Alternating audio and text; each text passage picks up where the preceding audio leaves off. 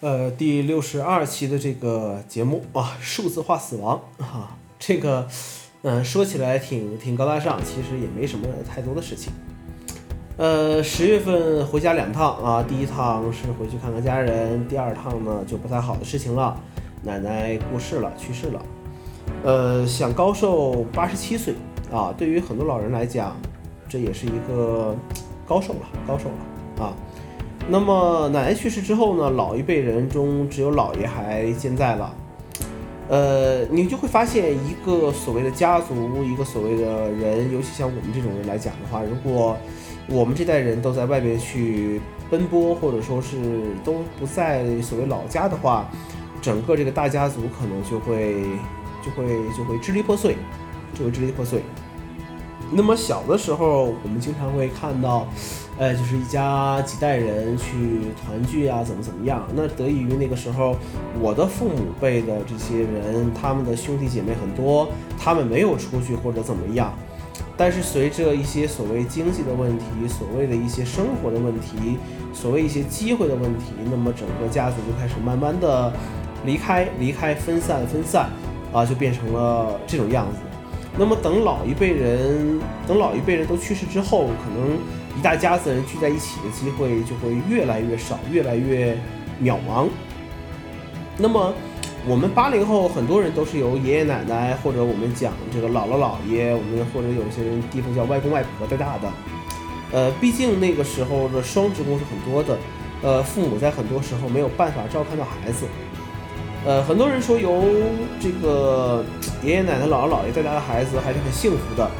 呃，其实确实是如此啊。所谓老一辈人惯孩子呢，真的不是不是一点半点的惯孩子啊。呃，那么其实想一想，这个有原因的啊。老一辈人一生很坎坷，生于战乱年代啊，年轻的时候也不过就是新中国刚刚成立的时候。呃，你可以想一下，国家尚且如此，何况个人？呃，儿女这个生儿育女，然后操劳一生。到了这个日子好过的时候呢，自己这个身体呢也也不行了。呃，幸运的是儿女还算孝顺的话，那 OK，那还不错。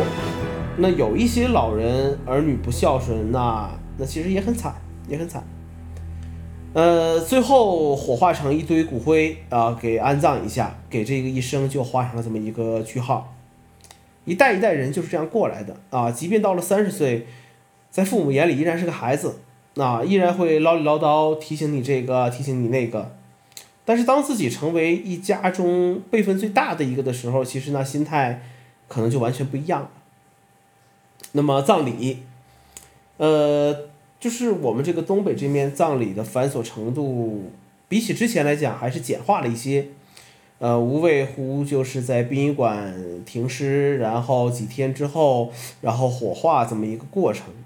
但是风风俗其实还是很多的啊，呃，氛围呢其实就是一种比较肃穆的一种气氛吧，嗯，这个亲朋好友来呃祭拜一下，嗯，呃，然后这种情况下无论如何都是有很多呃有很多这种所谓的心情啊，它还是会涌上来的。好的、坏的、开心的、难过的啊，到最后其实都随着一把火就没有了。呃，人的记忆是最不靠谱的这个这个事情啊。那么安葬啊，去墓地上看一看，我们家那边的墓地上的老一辈人很多都是从外乡移边而来的，为了躲避战乱也好，为了闯荡也好，为了怎么样也好，呃，最后好多人其实只记得啊。呃，自己的故乡是哪里？但最终也没能回得去。呃，最后成为了这一个家族的第一个在这个地方安葬的人。后人怎么再走出去、走回来呢？都已经不重要了。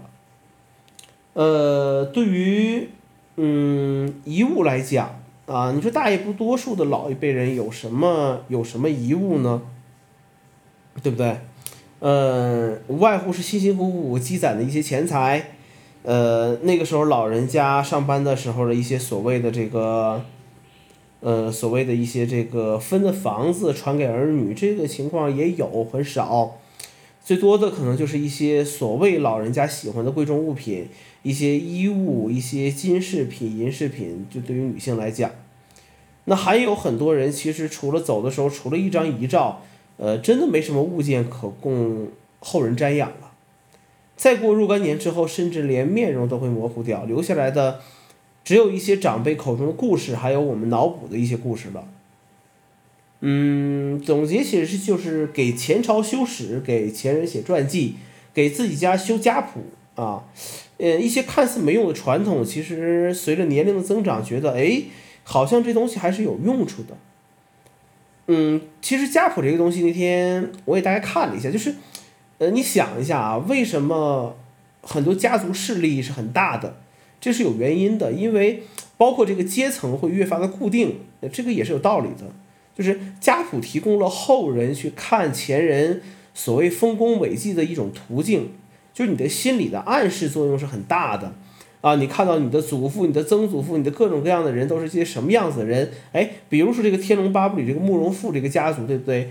他就是揣着他的这个这个家谱嘛，对不对？这个皇室的列表嘛，这就是给自己一种很强大的心理的暗示作用。你也不要去抱怨为什么你努力了这么多年，你敌不过一个富二代或者富恩代、官官恩代。很简单，传承的作用是很大的。你要是敌得过这些人才奇怪呢。凭什么你努力那么几年就要超过人家几代人的努力呢？你以为你是朱元璋、刘刘刘刘彻这些人吗？对不对？不可能的，对不对？你以为你是开国皇帝？不可能。那么怎么才能做到一个所谓的数字化的死亡？啊，说白了，其实目的就是想怎么把自己的灵魂流传于这个世界上，那么让自己的生命以另一种方式进行一个延续。呃，我们没有办法成为伟人，我们只可能把自己生前的一些内容记录下来，然后给自己的子孙来看。子孙看不看的，就不是我能控制的了。那最高境界肯定是著书立说，永远活在人民心中。这个高度不是我们这类人能达到的状态。想想可以，但是操作起来肯定不行了。呃，或者孩子有出息，出息也是一个很很很厉害的事情。那么历朝历代的开国皇帝都会追封自己的。祖父、曾祖父、高祖父之类的这些父母为皇帝、皇后的，对不对？啊，当然了，这点对于我们来讲也不可能了。那么我们最有可能的事情，其实最后就是活在活在互联网上，我们的社交账号、我们的云端存储、我们的互联网的访问记录，呃，这些东西只要服务商不垮台，是最有可能长时间留下来的。我们的后代最好知道我们账号密码。这样就可以把我们的数据都导出来进行一个保存。当然了，我也会把每天的这个记录的日记啊打印出来，这样就形成了一本书。